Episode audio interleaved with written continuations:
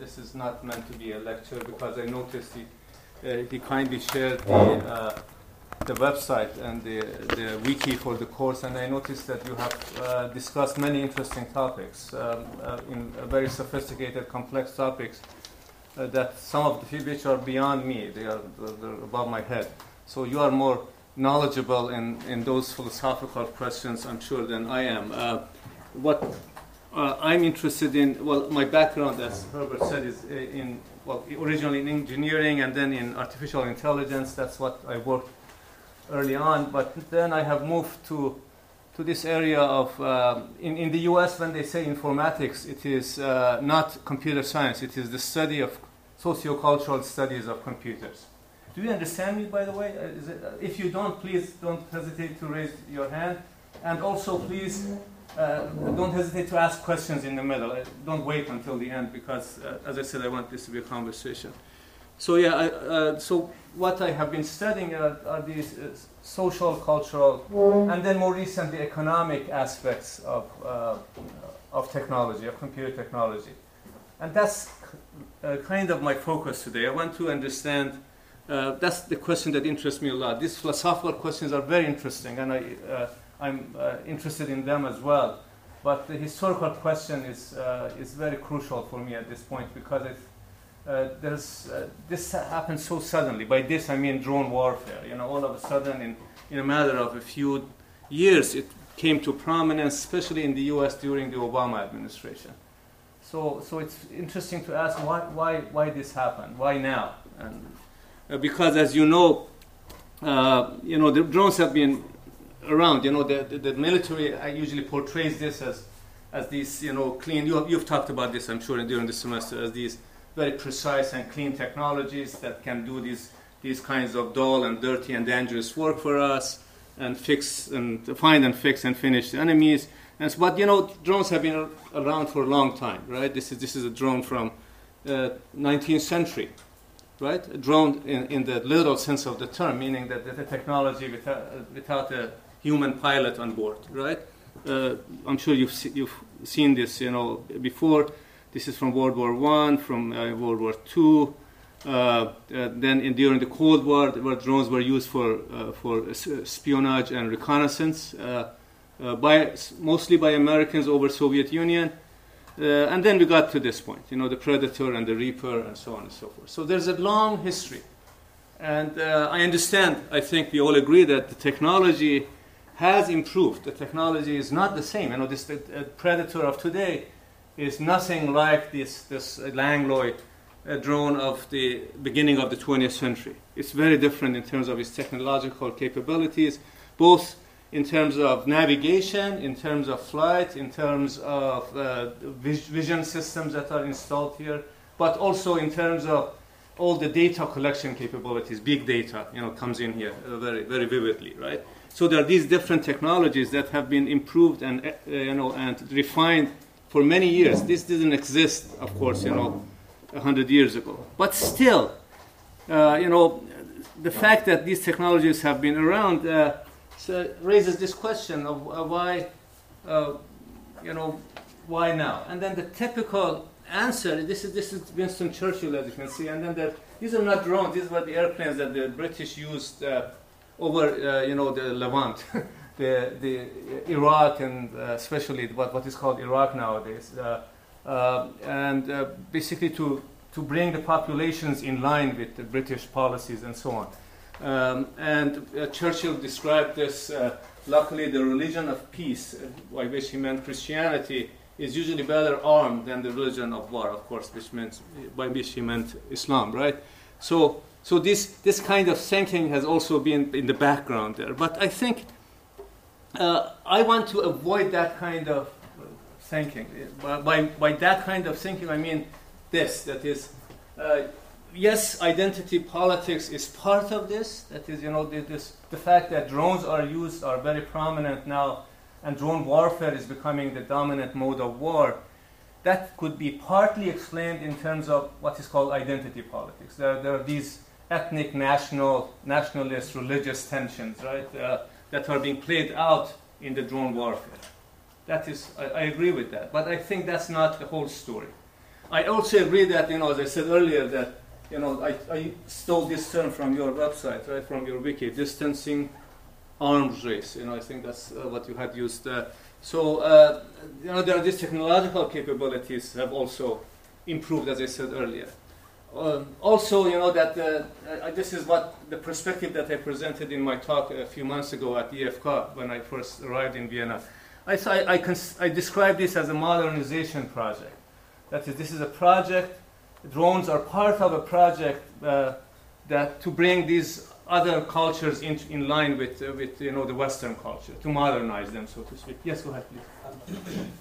Since uh, you say it's kind of an old uh, phenomenon, but isn't that kind of the whole point where it starts to get tricky, the part where drones could be armed and used as a really as a weapon because these older planes which were kind of right. I, I don't know how they were flown from distance they, they could not be used as weapons and as That's long right. as they're just there to uh, take pictures sure it can be used in war but they can hardly get problematic Uh, very, very good question. Look, the, to me, uh, this broader question. So as I said, I said earlier, I'm interested in this relationship between, you know, technology and social change. Mhm. You know, in this case, it, social change has to do with war, right? So war is a social phenomenon, right?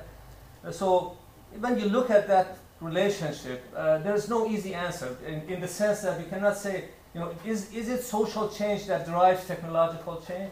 Or it's the opposite. And I think neither of those is the case. It is something in between. That is, you know, it's a mutual relation. People use different types of languages to talk about this. They say, they say technology and society shape each other. It's mutual shaping.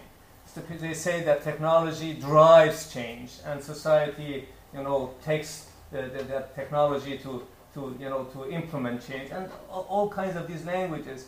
In this case, you know, to, to, to go back to your question, uh, you are asking the right question. You know, these previous drones didn't have weapons. They could not be armed, right? So that by itself is a major development. But my response to that is that really the whole story? You know, why shouldn't, why didn't anybody think of arming drones? Because they, these uh, uh, drones had the potential to be armed 20 years ago or 30 years ago. Uh, and that's what I'm trying to get at. That is, maybe it is much, it is more complex than just putting a weapon on a on a on a plane. so Go ahead. it's really um, because it kind of seems seems logical that before when they weren't able to guide the I mean, sure they could have strapped a bomb on it but they would not have been able to really um, effectively get that somewhere where they wanted Well, effectively, and it's is, is it still the same phenomenon uh, phenomenon from that point where you can really use it effectively as a weapon ju- uh, just to uh, jump in, uh, there is another kind of drones uh, uh, which uh, is uh, which ha has been uh, sort of invented by the Austro-Hungarian uh, empire, empire, and these were balloons. Uh, Yes, uh, right. balloons uh, uh, and actually uh, with dynamite. Uh, Mhm. Now the problem with those was uh, they are very much dependent on the air, uh, on, on, on the on the on the sort of where the wind the is wind, blowing, uh, yes, yes, uh, on- right. on the wind where, where it's blowing, uh, and it proved a disaster um, Mhm. uh, uh, when the wind was blowing from the, in the wrong direction. uh, the, uh, uh, t- so the technical is this. This is a technical kind of progress, right? And this is a technical development, technological development. The fact that now we have drones that could be armed, but uh, what I'm trying to say is that that is not the whole story. It's actually a minor part of the story. Let me give you a historical example. There's this study of firearms back in the uh, almost in the beginning of the modern ages, because as you you know, firearms were originally invented and excelled uh, invented in China, right? But the Chinese didn't excel this technology, didn't use it because uh, where- it was excelled was in Europe. And this historian has studied this as a very interesting, uh, and I, I'll be very brief about this because it relates to your question. This historian suggests that, you know, gives a, a kind of a socio-technical answer to that question. Why is it, it was that arm, firearms were invented in China, but they were, you know, developed in Europe? And the answer is nothing, it's not, let me step back, it's not just technology. So the answer is basically that the kind of war that the Chinese had to fight was against these nomads from Mongolia and elsewhere, right? which, which invaded and then withdrew very quickly. They were scattered, they, they were on horses, and so on and so forth. The firearms at that point were not accurate, they were not precise. You could not target you know, somebody on a horse, right, and, and, make, and shoot them because of the distance, because of the accuracy, and so on and so forth. That, that was not the case in Europe. The kind of war that was fought in Europe back then was a very different war. It was, uh, you know, an, uh, the kind of war that we see in movies nowadays. Now, people, you know, armies lined up, you know, people packed, and the accuracy really doesn't matter, right? Uh, so you, you, uh, you know, the soldier could, could fire. It doesn't matter who is hit, right? And I think that that's a to me, the, the story is much more dense uh, by that historian. I forget his name, unfortunately. I'd be happy to send the link uh, to the book if you're interested. Uh, the, the, the, story is interesting because it, is, it gives a good example of what I'm talking about, of not just technology, but also the social setting where the technology is applied. And I think that's what is happening with drones as well. That there's, it says, yes, the technology has improved, yes, we are able to put arms on drones, but then what else? And that's what I'm trying to get at. Does that make sense? And the social settings obviously are uh, far away in Afghanistan, oh, yes, uh, yes, where yes. no one uh, can go uh, with a traditional invasion. Uh, there is a source of danger. So yes, exactly right. So, so uh, it's the social setting is really in this case is rather global, right? So my thesis is this, and I want to uh, I have to admit that this is this is something that I am working on. It's under development, but uh, I want I'm sharing my my thoughts uh, with you so that I get response. So I'm suggesting uh, that these three developments are basically are uh, what is what is happening, what is giving prominence to drones. What is this what I call the socio-economic developments of capitalism, and I'll I'll, I'll spend a, a chunk of time today talking about that. What is what does that mean? What changes in this, you know, in the capitalist system have triggered this, this use of drones? The other one is the, the political changes or geopolitical changes in the nature of politics and governance and sovereignty. And I noticed that you have had good conversations about that in this class as well. So I'm, I'm sure you're, you're, pretty much informed about that. And then, of course, the changing nature of war itself. Uh, again, something that you have all talked about. So, because I have a feeling that you have talked more about this and less about this. I'm going to spend more time on that first point if you don't mind. Uh, but then uh, we can continue. So I, to present those three developments, uh, I adopt this perspective that I call political economy. And the political economy is a very broad term used meaning different things to different people.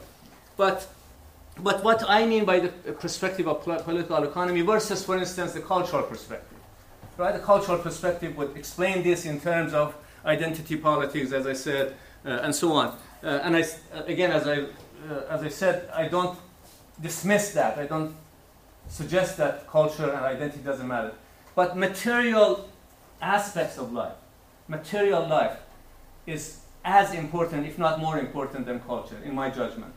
And I want to bring that into the discussion. I, so that's what I mean by political economy, but more specifically, uh, these three aspects of you know of uh, of uh, that I basically mentioned earlier uh, of the political economy of capitalism, because capitalism is this enterprise, this uh, this system of creating and generating wealth and capital and money, right? And uh, that should be part of our story in terms of understanding drone, because the capitalist system is a dominant socioeconomic system of our times. And of course, uh, the uh, governance another is another piece of political economy. The politics, the political part of it. It's not just the economy; it's also the politics uh, uh of the economy, and uh, that brings issue up the issues of governance. Governance of what? Both the governance of the society and the governance of individuals. And I think those two also have to be part of the story. And I'll, I'll, I'll say what I mean by those in a second. So for me, when I talk about this perspective of the political economy, I have concepts such as value and class and labor and social control and cultural consent and, and these kinds of things in mind.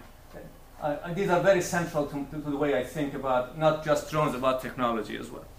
So, so my argument is going, basically going to be, this is the, the, summary of the argument that I will present uh, in a second. So I said there's this new economy, and that there's a new politics and a new war. I want to bring these three together in order to understand the development of drones. Uh, the new economy, I will call it tentatively. I'm not an economist. I don't claim, may have claims over economic theory, but tentatively, for my purposes, I'm going to call this kind of capitalism hyper-capitalism, and I'll explain why I call it hyper. Uh, the network, the new politics is something that you hear again and again. It's a kind of network politics in a very specific meaning. Again, we'll talk about that. And the new war, of course, is a network war. We'll talk about that as well. So let's start with the new economy. Uh, I don't know, you come from, all of you come from different backgrounds, but I'm sure many of you have heard of Max Weber, the, the sociologist, right? Uh, so Max, have you? Yes? Okay. Uh, so uh, Weber introduced this term, the spirit of capitalism. Uh, early on, this is almost 100 years ago. And uh, I'm going to use that term, that concept, as a central concept here, to argue that there's this cycle of that uh, through which the spirit of capitalism has changed in the last hundred years, actually in the last more accurate, in the last 200 years, a few times. And I'm going to go through those cycles. So here's the cycle basically that uh, this is what has happened in the capitalist system at least three times, if not four times. And this is not this part is not my theory. This is something that other people have also discussed and, uh, and illustrated. So uh, there's a new spirit of capitalism. Uh, that new spirit uh, creates what I call predicaments. Predicaments are just problems. Or, or water. That would be nice. Uh, thank you very much. Uh, so, uh, can you see this? Sorry, the coloring is not there, but predicament is, you know, is a term that I, I don't say problem because problem has very narrow meaning in people's mind. sorry about that. Yeah. No. Uh, if it is not av available, my, uh, where is your key? Keys? My it's keys? here. Here. Okay, thank you. So this new spirit creates predicaments uh, of the type that I will explain. Uh, the predicaments generate crisis and also new demands. So uh, people, uh, when they face these predicaments, these problems, start to demand things. They, re they revolt, they rebel, they make uh, demonstrations, they organize, and so on. And then capitalism uh, typically is very smart, very resilient. What it does, it, it takes those demands and co-opts them. You know the term co-opt? You know, you take something and then you turn it around to your own benefit. And capitalism is very, as I said, a very flexible system. I think that's the key to the success and resilience of capitalism for the last 200, 300 years. Uh, and it creates new opportunities, and that cycle repeats itself, as I said. So let's look at specific cycles. So the uh, well, before doing that, let me just quickly give you the, the, the definition of the, or it's kind, if not a definition, and a basic understanding of what the spirit of capitalism is. Uh, so Weber, this is uh, the top line is by Max Weber. That is a system that strives systematically for profit for its own sake in the manner exemplified by Benjamin Franklin. So Weber uh, passes this on to Benjamin Franklin. He says, capitalism is what Benjamin Franklin said. What did Benjamin Franklin say? Benjamin Franklin said money can beget money and its offspring can beget more and so on. That's a, that, that seems like a very basic statement, very simple statement, but it's very powerful. Why? Because this is the essence of capitalism. Capitalism is the pursuit of money for the sake of money. But money not in the sense that we put in our pocket, productive money, capital, right? And that's a very, uh, as I said, that's a, the fundamental principle of capitalism, which makes it actually an irrational system. And again, this is, this is something that is almost agreed upon. Even advocates of capitalist system agree that this is not a rational system in the sense that there's, why, should, why should anybody go after capital for its own sake when it doesn't improve their life? Right? And the, the, the, the simple way of putting this question is say, if you are a billionaire or millionaire, how much can you, how many houses can you have, how many cars, how much can you eat, and so on. This is, this is the, the simple person's way of asking this question. What, why is this so irrational? And because it is irrational, it needs justification. You have to bring people on board. You have to explain to them why they should participate in this very irrational system. And that's always part of the story of the political economy of capitalism. So, so that principle, along with this mechan- what I'm going to call the mechanisms of justification. Capitalism has always been about this, this mechanism, these, these justificatory mechanisms. How to involve people so that they can participate, or they, they are willingly participate, they could willingly participate. But and along with that, you have these two systems. You know, because justification by itself doesn't work, right? You need mechanisms of control, social control, but you also need mechanisms of consent. You know, so that people willingly do this. You don't want to force people to, to participate. This is not slavery, as, as you know. This is not uh, you know feudalism and so on. So, uh, so the first spirit, according uh, so so let me go back to that slide so that we are all on the same page.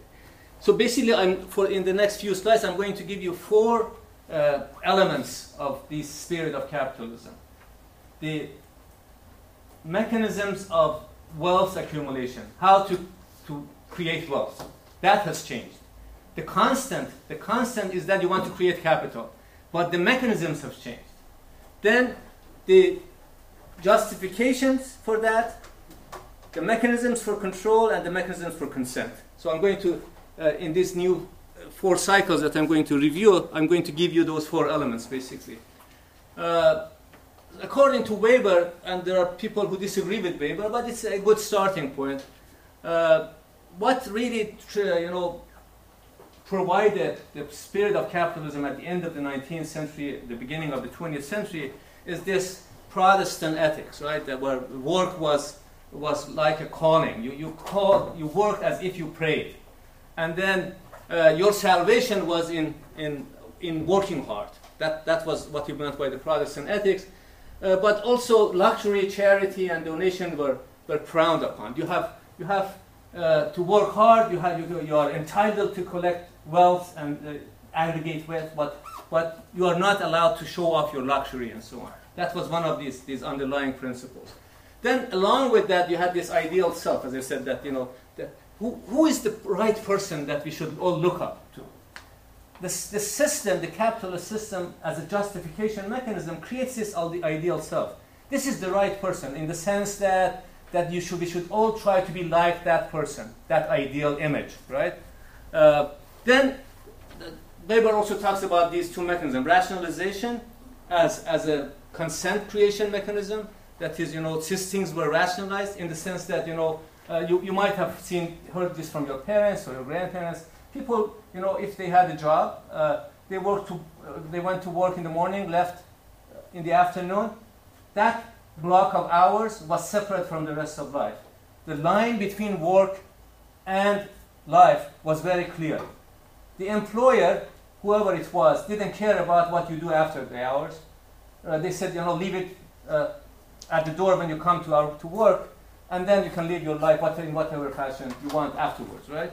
Um, so rationalization is basically uh, this, this way of thinking about rationalizing life, rationalizing work, separating them in this fashion. And then, of course, there were bureaucracies, hierarchical control, supervisors, managers, and so on that you've, you've, you've seen and heard about, I'm sure, right?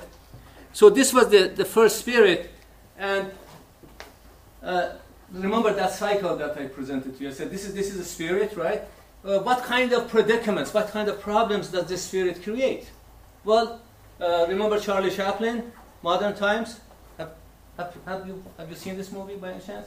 So that was a vivid portrayal of, of what happened, right? That this is, these are the, it was a de- dehumanized environment, right? There was a lot of poverty. There's, people were, were turning into cogs in, of machines and so on so there was a lot of dissatisfaction with that, right, which gave rise to the crisis of uh, different types of crisis. Of course, the most important one, the Big Depression, but also the war and so on. So people started to demand, you know, uh, equity and social justice and and so on.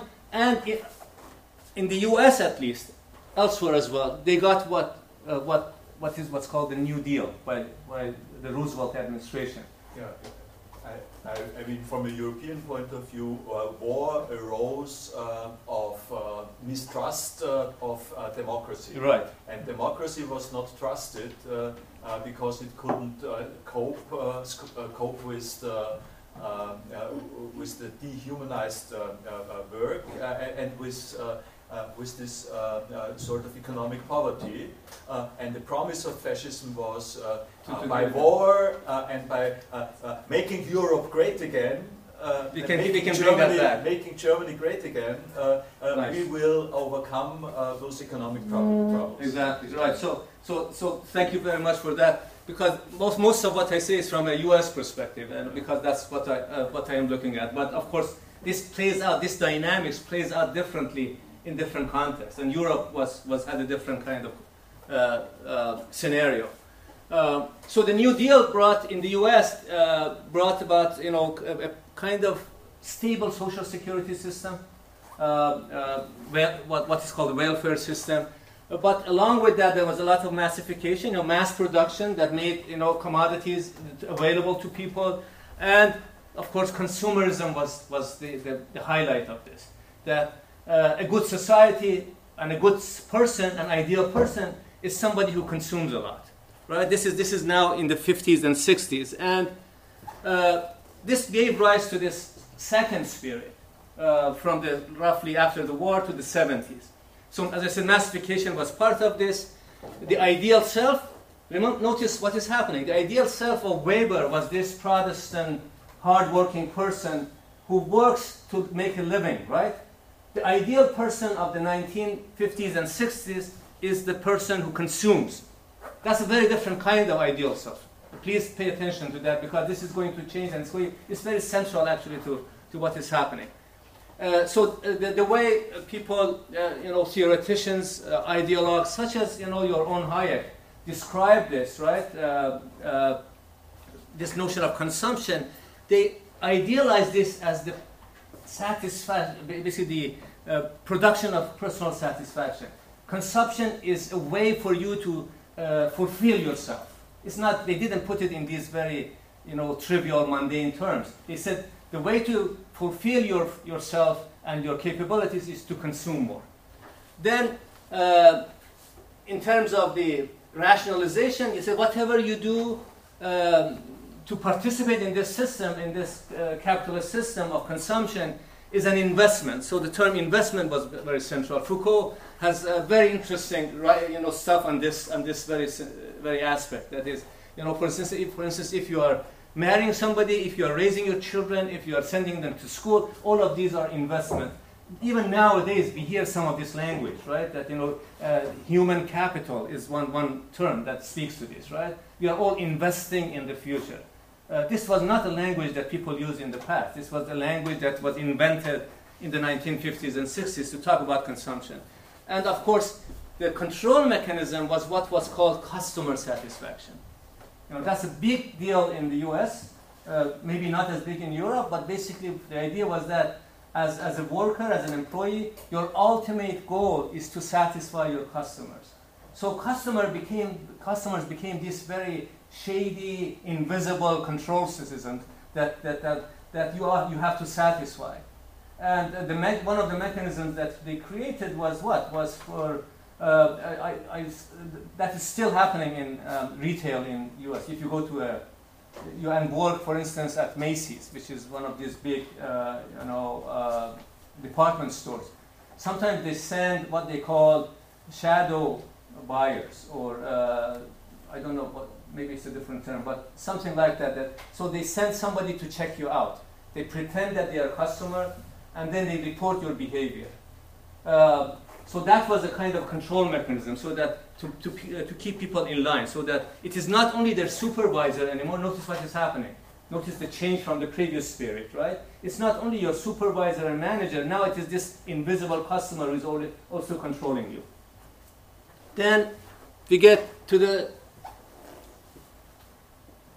second, to the third spirit. So the second spirit, where uh, you know which gave rise to these large bureaucracies, to what, what was what Eisenhower himself, the president, uh, the U.S. president, described as the military-industrial complex, was created. But then there was some predicaments that came along with this, namely what? You know, people were unhappy. We said because we, are, we, are, we are, now we have there's plenitude. We are consuming a lot, but we don't really have free, freedom. We have to work all the time. Uh, there's bureaucratic control. You know, people like Kafka wrote, you know, Metamorphosis around that, you know, that same period.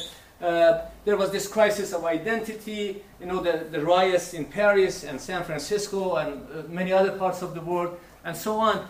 So, uh, how did capitalism respond to this? Now, they co-opted this again. How? They said, okay, you want freedom? We'll give you freedom. But not in the form that you were asking necessarily, in this form that is called, some people call it casualization of work. You know, this is, uh, some of you might have read Toffler, for instance, right? Uh, who was this futurist, who described the future of work as where people can go to work anytime, that, uh, you know, flex time work, right? Uh, they don't have to even to go to their work, they can work from home, teleworking, telecommuting, which, which is in existence right now. Uh, and the mechanism was that the, the, the, objective was, again, personal satisfaction. You can satisfy your, your personal, uh, you know, uh, needs, personal desires uh, by, by taking advantage of this flexibility, this freedom that the capital system has now provided to you. So notice what is happening. Uh, the same, the same thing again. So there are these problems, there are these demands, but then the system smartly and cleverly takes those and turn them around, but with an outcome again. So, so this now we are into the 80s. This is uh, in the U.S. This is during Reagan when uh, Ronald Reagan was the president. In the U.K. it's uh, during Margaret Thatcher, and elsewhere, you know, uh, not not quite in sync, but kind of similar.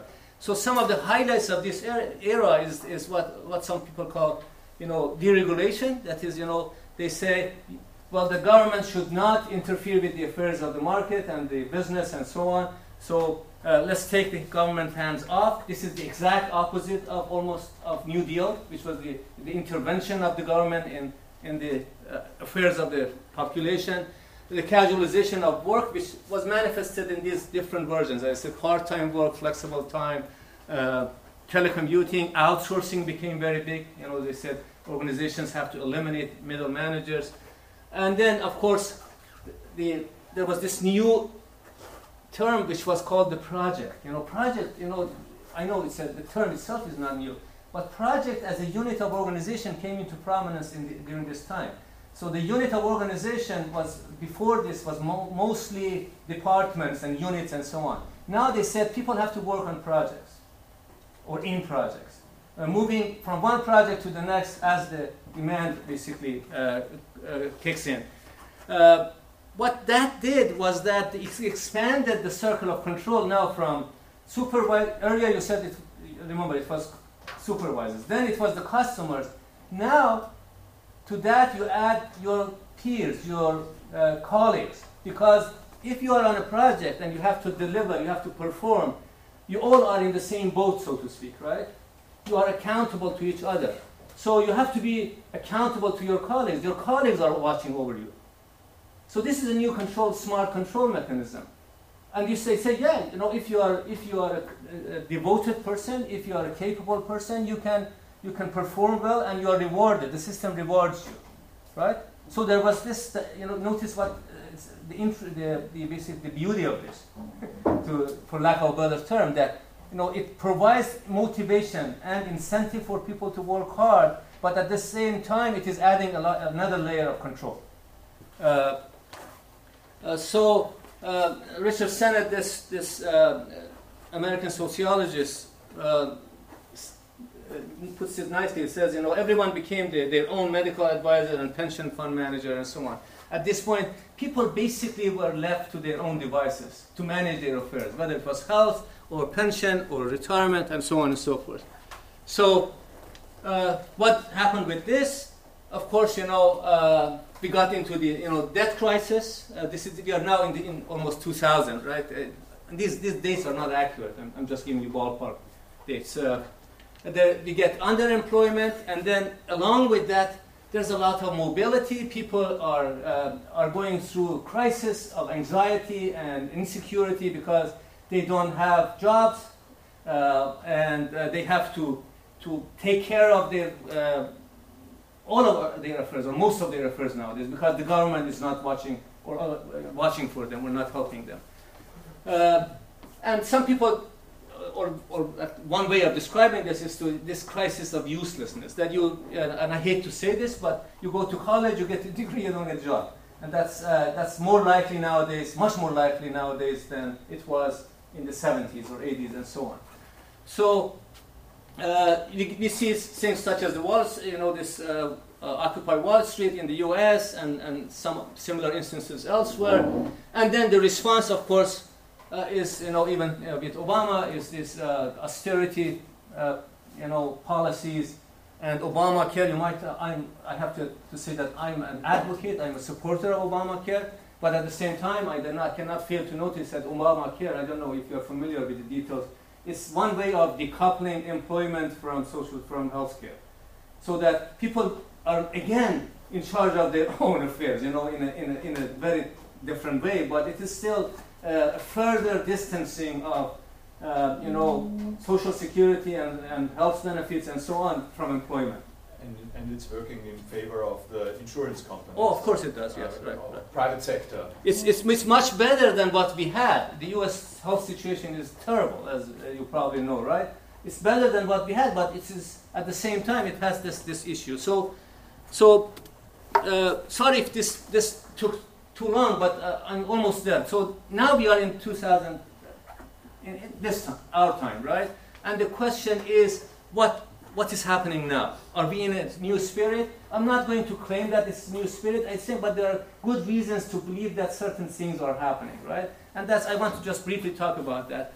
Uh, so first of all, starting with this hyper-capitalism, uh, uh, which is basically a mode of capitalism that is very highly connected. You know, the economy, the world economy has always been connected. This is not new. What is new is the, the intensity of connections. So high, hyperconnectivity is, is meant to, to represent that. that. That is, you know, the information, commodities, labor, capital flow very smoothly across borders around the globe. And that has to do with, you know, a lot with this, with this connectivity. And of course, the speed has also uh, has, has gone up. Speed of production, speed of manufacturing, speed of delivery, you know, you know this term that, you know, just-in-time delivery that uh, mm-hmm. people like Walmart and Amazon use, and so on. So there's, there's a lot of speeding. Uh, I'll come to polarization in a second, and uh, because that's, that's the, what, the most relevant aspect of this to, to drone warfare in my mind. Uh, but then there's also uh, hyperstimulation in the sense that, that people have to be engaged. Now, you know, uh, uh, I don't know if you've heard of uh, Frederick Taylor, who was this person who invented the notion of scientific management. You know, he, he, he had this method that, that, you know, even if you want to use shovels, you can do it scientifically. So, so he, he had things, ways to measure, you know, the right weight for the shovel and so on. Again, this is 20th, early 20th century. His purpose was that's where you started. Uh, yes, exactly. Was, was the assembly line. Assembly lines, exactly. And his purpose was what? He said that we should make work so simple that even a robot can do this. So the people do not have to be creative, they do not have to be engaged.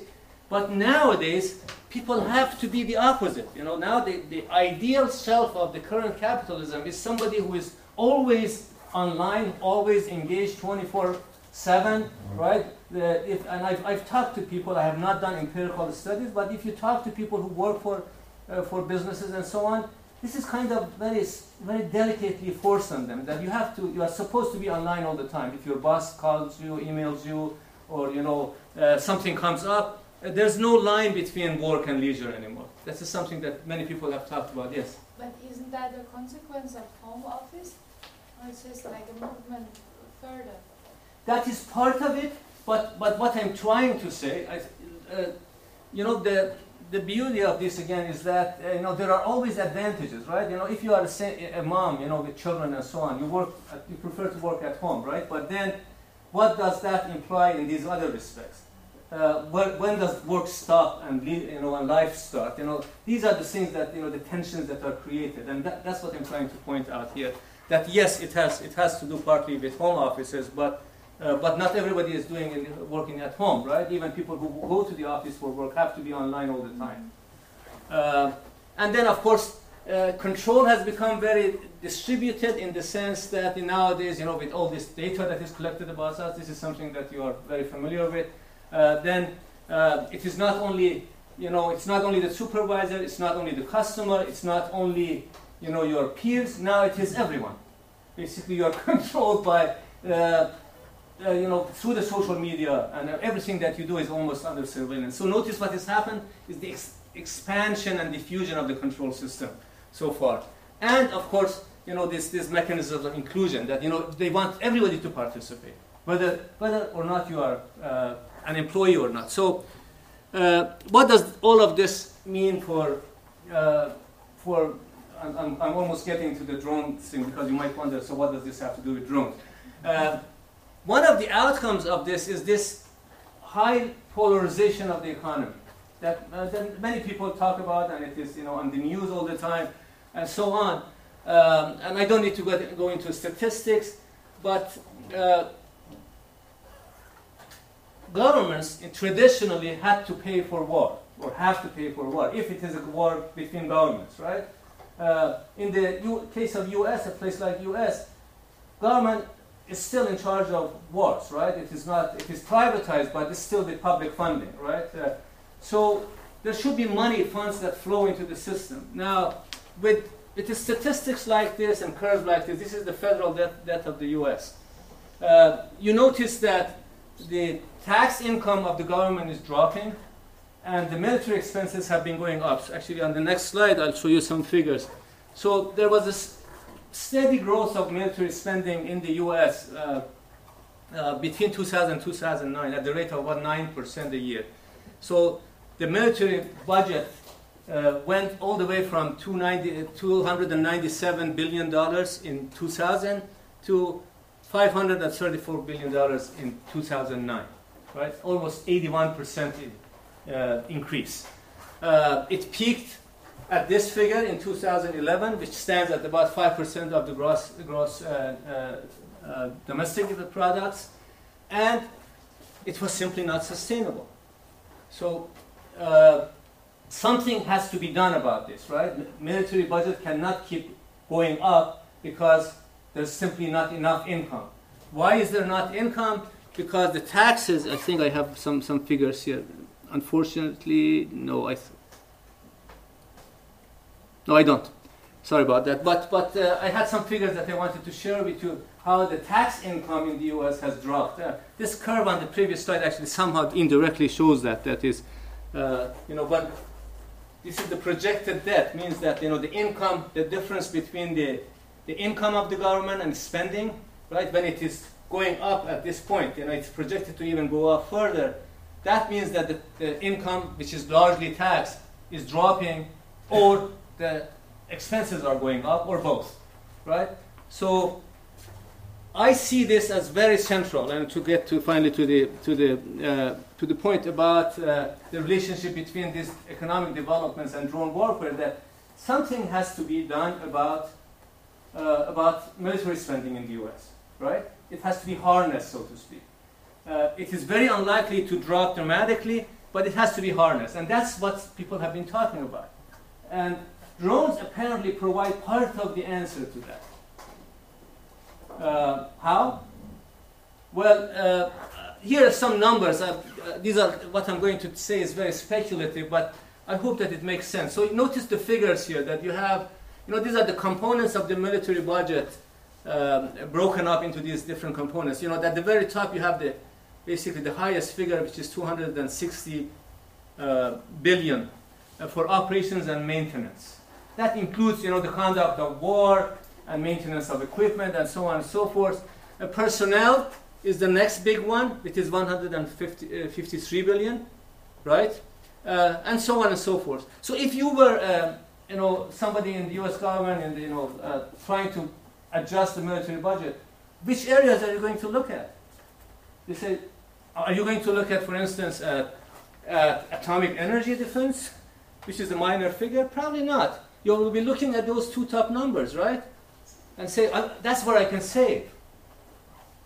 And then here is the, where the drone industry comes in. They say, okay, we have a solution for you. We can provide these, these vehicles which are, which, uh, help you avoid many of the expenses, operation and maintenance expenses of traditional war. Right? Whether or not that really happens, that's a different story because I, I'm not sure if that happens. Because, again, something that you have probably studied. It's not as if drones are really pilotless. I mean, they, the operation, the flying of a sing, any single uh, uh, Reaper uh, or Predator uh, needs about 200 people scattered in different parts of the globe, uh, starting from the just uh, flight crew to data analysts and so on. This huge amount of data that's created needs human beings to analyze, to be analyzed, right?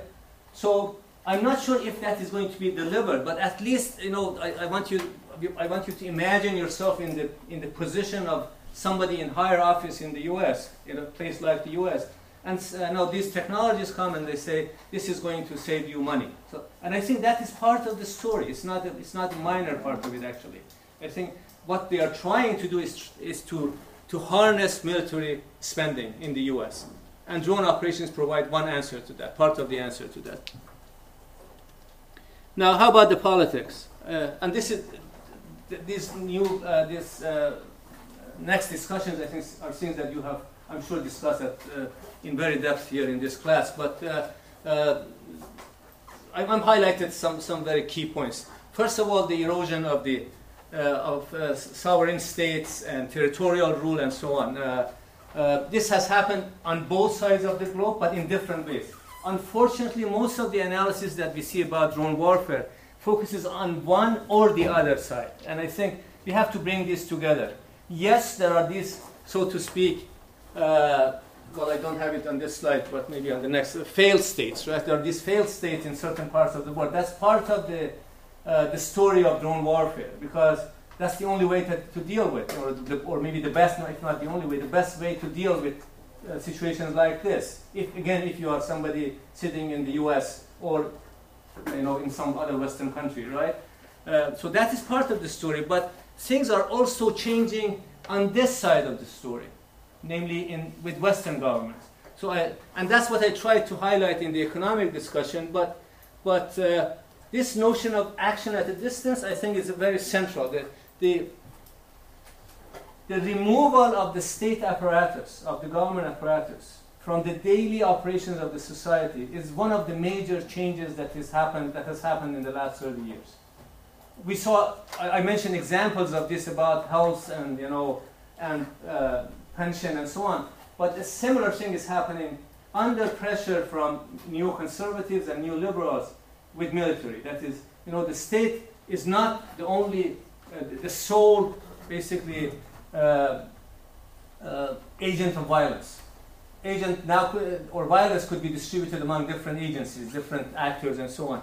And I think that has to do with this notion of uh, this is not my term, action at a distance. It's something that indirectly was introduced or used by uh, by Foucault in his work on uh, governmentality and so on. But people who are who his followers, basically, his, his disciples, have developed this very, very nicely. So if you are, uh, if you are interested, that's the place to, to look up. Uh, and of course, the deregulation and privatization of everything, including military operations. That's, that's one of some of the changes in, in the politics of the West. Uh, on the other side, of course, as I said, we have these failed states, you know, and that itself is a very interesting historical question. Why do we have this failed state? I think there should be a, shared explanation in both cases. I, I personally think that a good part of the answer is again the same neoliberal policies. You know, these post-colonial regimes that came into power in Africa and parts of Asia and so on, uh, they failed. Some of them failed, partly because of the collapse of the Soviet Union, because they lost a major source of support and uh, and uh, protection, but partly also because of the, the policies that were dictated to them by the World Bank and so on, because they lost their domestic sources of econ- economy and income and so on. And that is part of the story again of, of these failed states. And then, of course, we have the emergence of non-state actors uh, of the kind that, uh, that are on the news all the time, you know, Al-Qaeda and ISIS and so on, and uh, bigger and smaller actors and players. So the politics on both sides of the story of drone warfare, I think, has changed in these ways, maybe for, for you know, common reasons. Uh, But along with that, in terms of the change of politics, I think something is happening to individuals, to us at the same time. But us, I, I, I want to here specifically focus on the an average American. So uh, there's this uh, American journalist, James Fallows, who described the current situation in the US in terms of public connection to war in this fashion. So I'll, just read this quickly. Americans admire the military as they do no other institution. Uh, through the past two decades, respect for the courts, the schools, the press, Congress, organized religion, big business, and virtually every other institution in modern life has plummeted. So Americans are not as trustful uh, as uh, these institutions as they were in the past. That has plummeted. The one exception is the military. Confidence in the military sh- shot up after 9 11 and has stayed very high. In a Gallup poll last summer, three quarters of the public expressed a great deal or quite a lot of confidence in the military. Now, then he goes on to say, too much complacency regarding our military and too weak a tragic imagination about the consequences if the next engagement goes wrong have been part of Americans' willingness to wade into conflict after conflict, largely assuming we could win. So what, what he's trying to say is that this indifference of this confidence, overconfidence of the public in the military is part of why we get engaged in these ongoing wars. For it was first, you know, what Vietnam was, you know, long, uh, you know, uh, long, uh, earlier, but then we had, you know, uh, Afghanistan and Iraq, and it goes on and on and on. And he says part of that is this confidence that we have in the military, but I think the other part that he's implicitly saying is this, this engagement of the public with war. And I think that is something that you have also discussed here. But my question, I want to, in the last, next few slides, very briefly, talk about why is it that the American public is disengaged with war? And uh, I think that goes back to, to, to, those dynamics that I explained earlier. Uh, so, uh, remember I used the term predicaments. I said, you know, uh, these, these different spheres of capitalism create different predicaments, right? Both at the social level, but also at the individual level. I'm going to name, to describe three predicaments that, uh, that apply to individuals in the US and increasingly elsewhere. One of them is what could be called precarity. And there are different ways of talking about this, but one major uh, you know, way by which life is precarious. You know that term precarious? Meaning uncertain, you know, uh, unpredictable. Precarious. Precarious. Okay. All right. So, so basically, uh, as I, uh, we talked about, I talked about this earlier, that you are on your own. You're left to your own devices. You have to manage yourself. You have to manage your house. You have to manage your pension, your retirement, and everything. Right? People are not sure about their future. Trust me. If you talk to your parents or maybe to your grandparents, life was very different back then. It was not beautiful, it was not, everything was not, you know, in good shape and so on. But things were more certain. As we have come along, unfortunately, for various reasons, uh, uncertainty has increased, precarity has increased, and that is part of the, the psyche of almost every individual living in advanced societies these days, but especially in the US. You were working from 9 to 4, and, uh, and then there was uh, leisure, yeah. and also you were certain uh, that you could work for the next uh, 25 years. Exactly. If, if you enter the job, right, and you, there was loyalty, so to speak, right? If, if you entered the job and you worked you know, hard enough, uh, you were loyal to the employee, uh, the employer, I'm sorry, the employer returned the favor they were loyal to you. They didn't fire you. They didn't outsource you, and so on. And that created some measure of, of security and stability that does, doesn't. That is very rare these days. That's what these days actually. It is the opposite. If you work at a job for too long, if you stay in a company for too long, they say uh, this person is very, very stale. They cannot re-educate themselves. Uh, they cannot reskill themselves. So the, there's a lot of push actually for disloyalty. And I, got, I don't want to get into all of these discussions, but, but actually uh, some sociologists have actually suggested that, that, uh, you know, that even the fact that romantic relations are not as stable as they used has to do partly with this. Uh, people have, you know, the term in English that you have to move on. Whether it's job or romance or, you know, uh, city or whatever.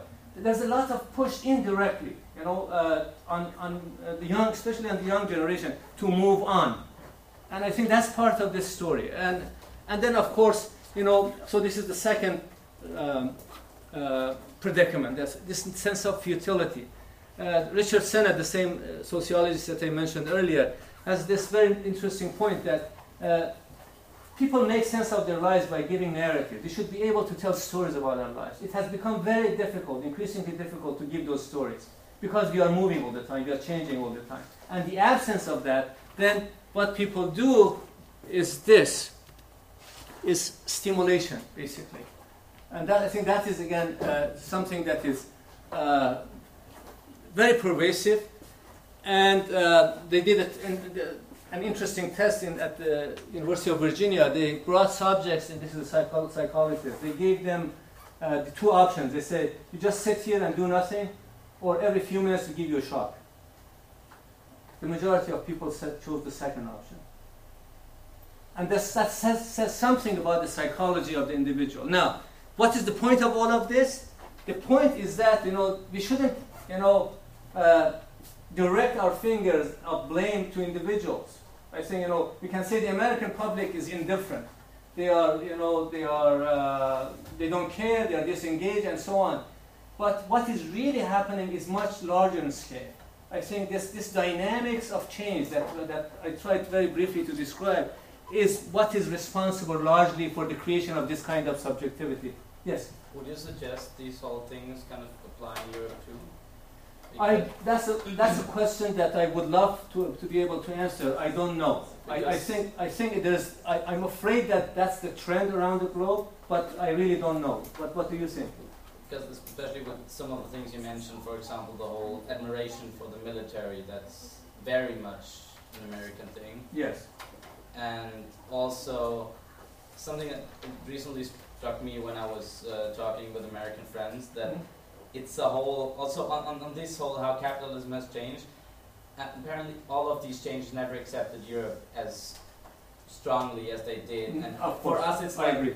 I kind of, uh, for example, when you have this this Republican sense of thinking in the U.S., which Yes. is like all the government services they're so messed up, just just screw it and Yes, everyone for himself, right. which kind of kind of makes sense if you if you talk to one of those persons long enough and kind of think into how they live or they think they live, then it kind of makes sense. But for us uh, in Europe, there's still kind of also a strong uh, trust, especially Austria, to government and also the welfare that it's what belongs to us. hmm And sure, there is it's more uncertain everything, but there's it's not completely uncertain.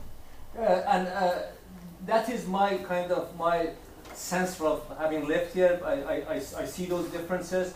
My fear is that that, um, although it is these things are, do not easily transfer across cultures and settings, my biggest fear is that some of these will finally make their way here. Because why? Because of the, the, the mandates of the capitalist economy again. Because it seems that there's a lot of pressure. You know, of, of, of course, you know. Uh, there was there, there was a backlash by the you know by, by the people by uh, that affected even places like the World Bank. They, they are changing their policies and so on. But at the same time, there are indications that these pressures from the global economy are pushing almost everybody in a in a same direction, although with different speeds and paces. Yeah. Then again, I think we should not forget that capitalism or e- economy is not everything, and especially especially the first part with the admiration of military. Right. Right. That's That is the whole, that is very the whole thing with the the um, insecurity. Also, I've always sensed that in America there's also the high there's this, this wish of a strong military of someone who defends them. Also because it's it's a different situation. It's just one continent that has like two neighbors which are peaceful, and in Europe we've always had this, which is actually how most people would explain it. That that we're kind of used to having neighbors hmm who of whom we're not exactly sure what they want from us, and we kind of hope they're peaceful. And well, our closest neighbors, we're kind of sure, but who knows? Yes. right. And so uh, these are things I don't think that will become like in the US anytime soon. And many things in my uh, experience just seem similar, Uh huh. and they are very, very much different deeply. And uh, again, uh, th- th- these these thoughts are very encouraging. I'm glad to hear these thoughts from somebody who, who has lived here because uh, I'm uh, I'm an outsider to this situation. Uh, you are certainly more informed about this than I am, so I, uh, all of these claims that I'm making are basically about US, but I'm curious about the similarities and dissimilarities. Uh, Yeah, if, if that is your sense, yes, well, Yeah, well, uh, you are explaining uh, the, the setting uh, out of which drones were developed. Yes, this right. is the US uh, uh, setting. Uh, they were de- uh, developed in, Europe. Yeah. Uh, Ah, yeah. So it actually strengthens your point. If Europe, uh, I mean, actually, uh, uh, by, by negation, you wouldn't expect something like this, to develop in Europe. That's a good point. Yeah, yeah, yeah, yeah. Uh, well, as you know, the U.S. and Israel are the basic, the main users and developers and operators of drones, uh, and uh, that says something about the, the the impact or the significance of the setting on, on the type of war that is kind of, that is fought. Yes. Uh, so I'm, I'm kind of coming to the end. I want just to briefly look at the other side of the story. That again, something that you have studied, right? Uh, how is this uh, playing out? This, uh, you know, this politics is playing out in the on the other side of drone warfare, and this is where we have we see this, you know, what I call the politics of fear, the disintegration of uh, communities, and so on. Something that other people have studied. Uh, uh, uh, for instance, this this this very ex- extended study by the New York University and Stanford, the group went and you know. Uh, this is uh, an interview with one of the people in uh, in Waziristan who, who said basically we are always thinking that it is either going to attack our homes or whatever we do and so on and so forth. So what I'm trying to say is that while, while the politics in, of the public in the U.S. in, is disengagement, here it is fear. Uh, the sources are similar, the impacts are different, and the futures are going to be very different. But in a very ironic way, this is what, what is, uh, what is uh, kind of sad about this, is that they complement each other. And I, I noticed this in your conversations on other topics in this class when I read the wiki that, uh, for instance, you know, uh, take, uh, to give you an, ex- an example, while the drone pilots are at a distance from, from the combat region, uh, uh, suicide bomber, bomber is the exact opposite. They try to insert themselves and their body into the situation very directly. And in a, in a very tragic, sad way, these complement each other, which, is, uh, which might be a, a source of concern. So, on that note, just, just very quickly, I think these are some of the features, again, some things that I'm sure you have discussed here, of these new wars, networks where they are privatized uh, on both sides. You know, in, in, uh, in the US, it is mostly, you know, increasingly, not mostly, uh, you know, private security companies, mercenaries, uh, and so on. Um, uh, on the other end of the story, of course, it is militias and terrorist cells and, uh, and uh, ISIS and Al Qaeda and so on. Uh, the reason I put those countries in parentheses, as I was putting this slide together, I thought these places seem to be different. So I don't know how things are going to are developed in China, for instance, or in Russia, because there's a lot of interest in these places in drones as well, right? But war is not privatized in Russia, as far as I know, or in China. So how is that going to play into the, this, uh, you know, geopolitics of drone warfare in the long run? I really don't know. I just put it there as a, as a kind of pointer for us, maybe if you get the time to discuss. Then, of course, you know, the, the personalization of war uh, through this, you know, this disposition matrix and, you know, signature uh, strikes and so on, uh, which applies both, you know, not only to drone warfare, but there's, for those of you who, are, who have seen this movie, The American Sniper, that's another basically interesting, well, interesting uh, example of this personalization of war, that individuals are targeted. In the case of drones, through big data analysis uh, and so on. But uh, in these other cases, uh, through specific, you know, physical selection. And of course, the asymmetry and all, all the things that Chamayou talks about, the necroethics and the, uh, the uh, how the morality of war is changing, the distance. And these are all very important topics that I, I think I just, uh, if you don't mind, I'm going to to just stop here and maybe we should we should just Yeah. talk about things. I, I Yeah. think. So thanks a Thank you for your patience. Thank you. Thanks. Thank you. More comments? Actually, uh, uh, my, my basic question is because this is, I know it's this big stretch. You know, I went all the way back to, know, well, in the previous talk, I went all the way back to early modernism, but modernity.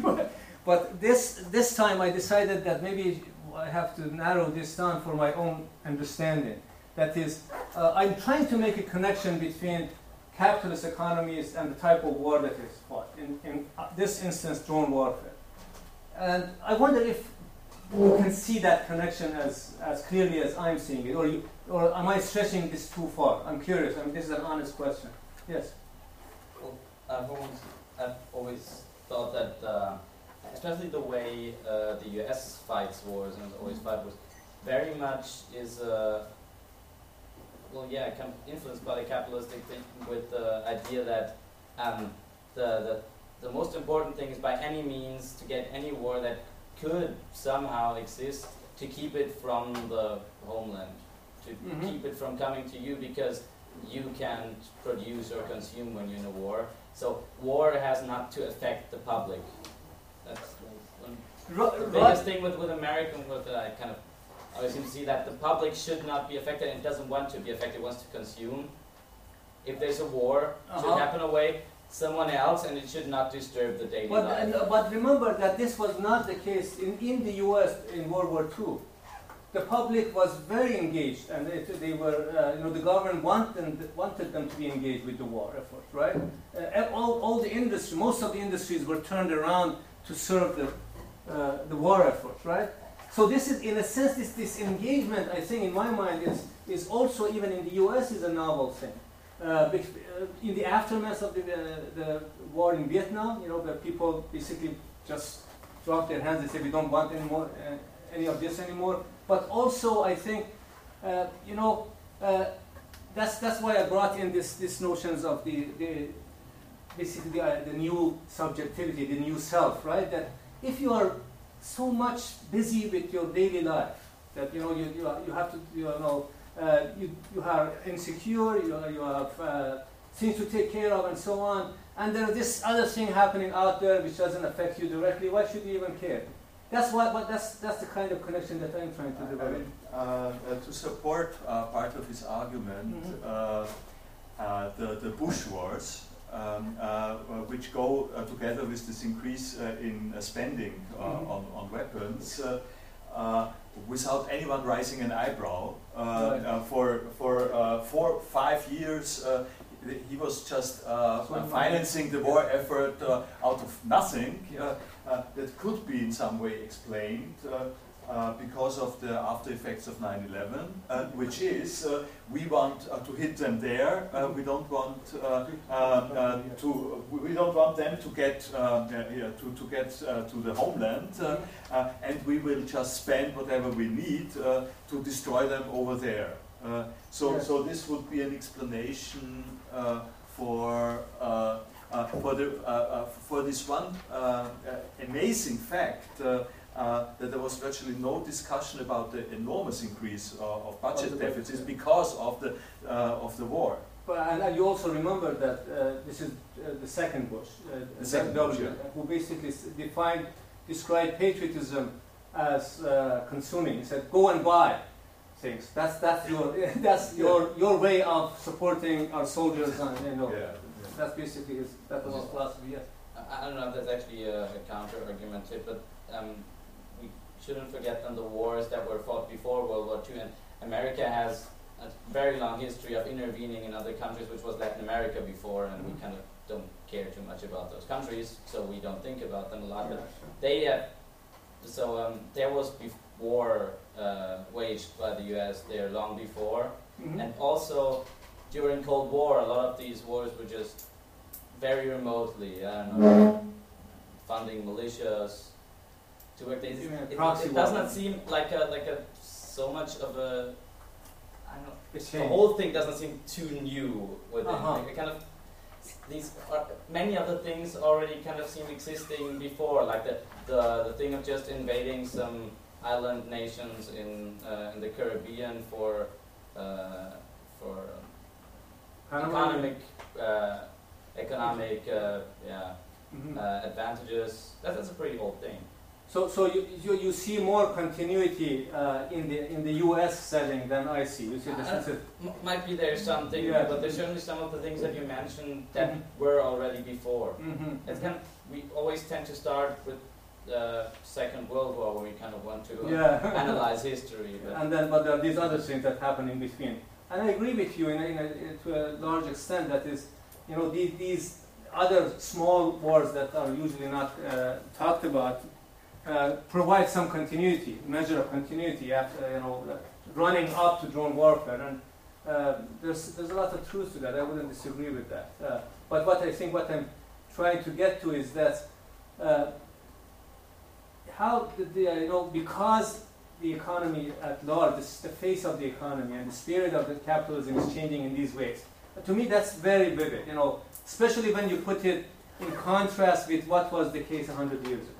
So the type of person, the type of engagement, the type of work that we do uh, is very different, almost 180 degrees flipped over. Uh, Right. Let me try uh, to put in my, to put uh, some of, of your points in my uh, words, uh, Sure. and it's pro- probably uh, a bit watered down from what you from what you'd like it to be.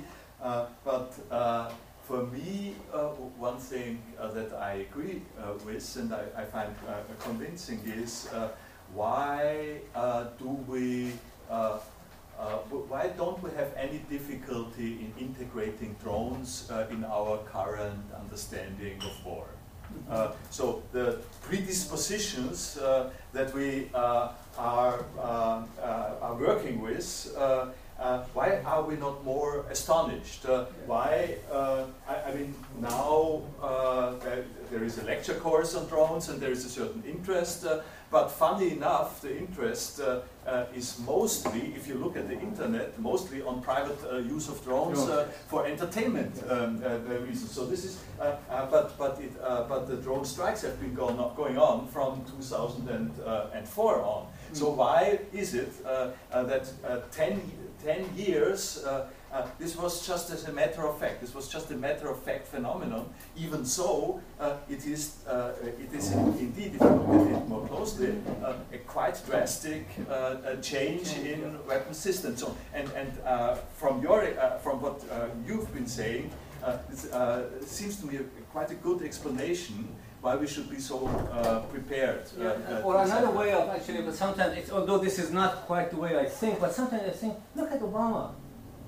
You know, Obama is, you know, as we all know, uh, for his famous, you know, signs a list every Tuesday Yeah. of people to be killed, and that doesn't quite. I understand Yeah, that, you know, you know, the, you know, you have this kind of, you know, uh, idealist, idealized image of Obama as this this humanistic president, the winner of the Nobel Prize, uh, and so on and so on. How could he do that? Yeah, right? That's, that's, And I think, although this is not the way, frankly, that's not the way I like to think, you know, to, to single out individuals, and that, that's not my way of uh, analyzing. But it provides an interesting No, provocation, that's right? a- Why should a- Obama do That's this? a, that's a brilliant that's a brilliant point because uh, um, uh, uh, because we it used to be the case that there was some bombing, uh, aerial bombing, uh, and no one was really responsible uh, for that. You couldn't uh, uh, uh, name uh, one particular person, and now one would expect uh, uh, that uh, that when you are told uh, that there is one person and every Tuesday uh, Decides on who's going to be killed, there would be an outcry. Yeah, uh, exactly, and- and- right, and right. Actually, an outcry and everyone. And of course, I, I, I myself had this uh, uh, uh, sort of, well, sort of outcry, uh, but I, I have to admit myself, and these are the conditions you have been describing, uh, that it goes with the, uh, with the general climate. Uh, Exactly. That, uh, that's, that's, that's exactly what I'm trying to get at. What is this general climate that, is, that, is, that makes this seem reasonable, yeah. even to somebody like Obama? Yeah. Um, uh, I find your points with the general climate very interesting. But uh, just what what I um, what else is, would would you think that drones would not have formed in a different climate? Because it never occurred to me that at the point where technology was this advanced to kind of just cut out the person out of the thing, make it more easier to just hit someone by the distance to not do it when you're if you actually want to kill someone, not make it easier. At, wouldn't that happen in any climate that wants to kill someone? Sure, sure. If you have a if you have peaceful nations that don't want Yeah. war and would rather solve it otherwise, Right. in this way, yes. But is drones really? Are, are the drones really a, a, a phenomenon, uh, an effect of this uh, of this atmosphere? I see your point, yes. Uh, so, so there are, there are two ways of an- thinking about that question. One is this, this, this uh, point that uh, I saw in the wiki of the course, that is that there is the historical trend towards uh, distancing technologies. And whatever weapon allows the warrior to stay at a distance from it, that's the preferred option, right? Making So there's, there, there's that, of course, I agree with you. So if you look at this as this grand historical uh, scale, that makes sense. This trend builds up. Drones is the kind of the logical kind of you know uh, culmination of that, if, you wish. So there's that answer, the more large scale uh, or uh, historical answer. But but on the other hand, uh, you might want to ask why Israel and the U.S. as we, we discussed Yeah, earlier, yeah. right? Why why just them? Why isn't anybody else using drones for this purpose? Are there other wars going on? Of course, the insurgents are trying to get their hands on, on drones. Th- th- That's, that's no secret. But, but I think there's, uh, that, that's part of the, this climate. You know, the, the, the specific settings in the, in, you know, in the U.S. sociopolitics and socioeconomics and Israel. I think that can provide part of the answer, if not all of the answer. That's what I'm trying to get at. Okay, but that is true what you said. You kind of the whole thing that it's not the same in Europe proves your point. Yes, right, right, exa- exactly. And and again, for my own, you know, intellectual interest, that question that I mentioned early on, that is, well, we have this this cap- this technical capability. Does that mean that it's inevitable to use this? And that is the kind of argument that you hear from people who who uh, who. Uh, uh, are technolo- technological determinists. There's this term that we use in our area. We say uh, this view is determinist because they think that technology just runs its course. Uh, humans do not have any, any say in this and so on. And I think I want to avoid that kind of thinking as well. Well, Uh, at, at one point you already made in some way, I, I'm just uh, redeveloping it. Uh, uh, it has to do uh, with privatized war. I mean, war used to be something between nations, uh, and you had to have armies, uh, and you had to have invasions, uh, and now part of the personalization uh, and uh, and uh, and uh, the unse- insecurity uh, of uh, who is your enemy uh, and where is your enemy to be found uh, and what technical means do you have uh, to uh, to actually find out where your enemy is. Uh, uh, uh, it gives you a new concept of war, where the where the president of the United States is not alo- aloof somewhere else, but he has the uh, actually the, the whole technical uh, apparatus, the whole logistics can uh, cannot. It's not Rumsfeld uh, anymore. I mean, Rumsfeld was micromanaging war, uh, but he, was doing this um, uh, by phone uh, Yeah, or, right. or by email. Uh, whereas, uh, whereas, whereas now with the drones, uh, it is uh, it's actually possible to have. Uh, uh, tiny, uh, tiny bits of war uh, wherever you like uh, uh, Right. to uh, And, to plant and that is, I, I think that that is another, you know, in terms of the type of analysis, the type of perspective that I like to, to pursue is, you know, yes, there are difference, obvious differences between the two sides of war. You know, this is an asymmetric war, as we all know. But what are the commonalities? So when we say it is personalized, it is personalized on both ends, but it is personalized in different fashions, right? It is privatized on both ends, but in different fashions uh, and so on. So I think these these complementarities, if you wish, I mean, there's asymmetry, but there's also symmetry, and I think that's important to keep the symmetries in mind because then that might give us some clue in terms of the common drivers, if you don't call them causes, the common drivers of these developments. Okay, it's hot. Oh, yeah. Uh, one last question. I would be uh, curious about the perspective uh, about Israel and the drones. Mhm. How would you tell that story? Well, uh, I really don't have a good story to tell. Uh, there was there was a little movie that I strongly recommend. It is called uh, about the Israeli military industry. uh, made, made by an Israeli actually uh, reporter himself. Uh, I'll find the name and it, uh, I'll, I'll share it with Herbert. Anybody have seen this movie? It's a very very interesting. You know, it's it not it's not only about drones, but but part a good part of the answer is that. Uh, Weapon export is a major, the major source of income from Israel. That, that's, that I know. That much I know. And that movie actually gives a very interesting, you know, kind of portrayal of, of uh, how this works, right? Uh, you have seen it? Yeah. Do you remember the, the, the title by any chance? No, but there are some doc- good documentaries about Yes, a documentary made by a very young Israeli, but very, very in a very, very nice, uh, creative way. I'll find it and I'll, I'll share it with her so that you know if you want to, take a look at it. Okay. Thanks a lot for your attention. Yeah, Uh, very much, And very thanks even uh, more um, Thank to Hamid uh, for inspiring talk. And uh, so that's the end of our uh, lecture course this semester. Uh, What a sad end. Yeah. It ended with- uh, well, the good, I, I actually